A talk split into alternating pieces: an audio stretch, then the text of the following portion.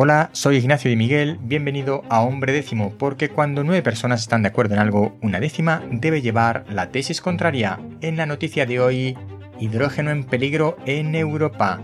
Hay una propuesta de la Unión Europea que será debatida en septiembre de 2023 que incluye la supresión del uso de los PFAs o fluoropolímeros. Se utilizan para multitud de cosas y se considera que son un problema para nuestra salud o que pueden ser un problema para nuestra salud.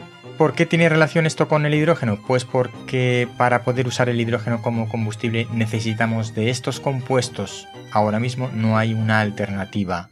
En el corto plazo ni se la espera. Por tanto, si se aprobara una eliminación de estos compuestos, PFAs, nos quedaríamos inmediatamente sin posibilidad de usar hidrógeno. Si quieres ver la fuente de la información, la propuesta y desde cuándo se viene hablando de estos compuestos, visita hombredécimo.com. Te espero en los próximos episodios.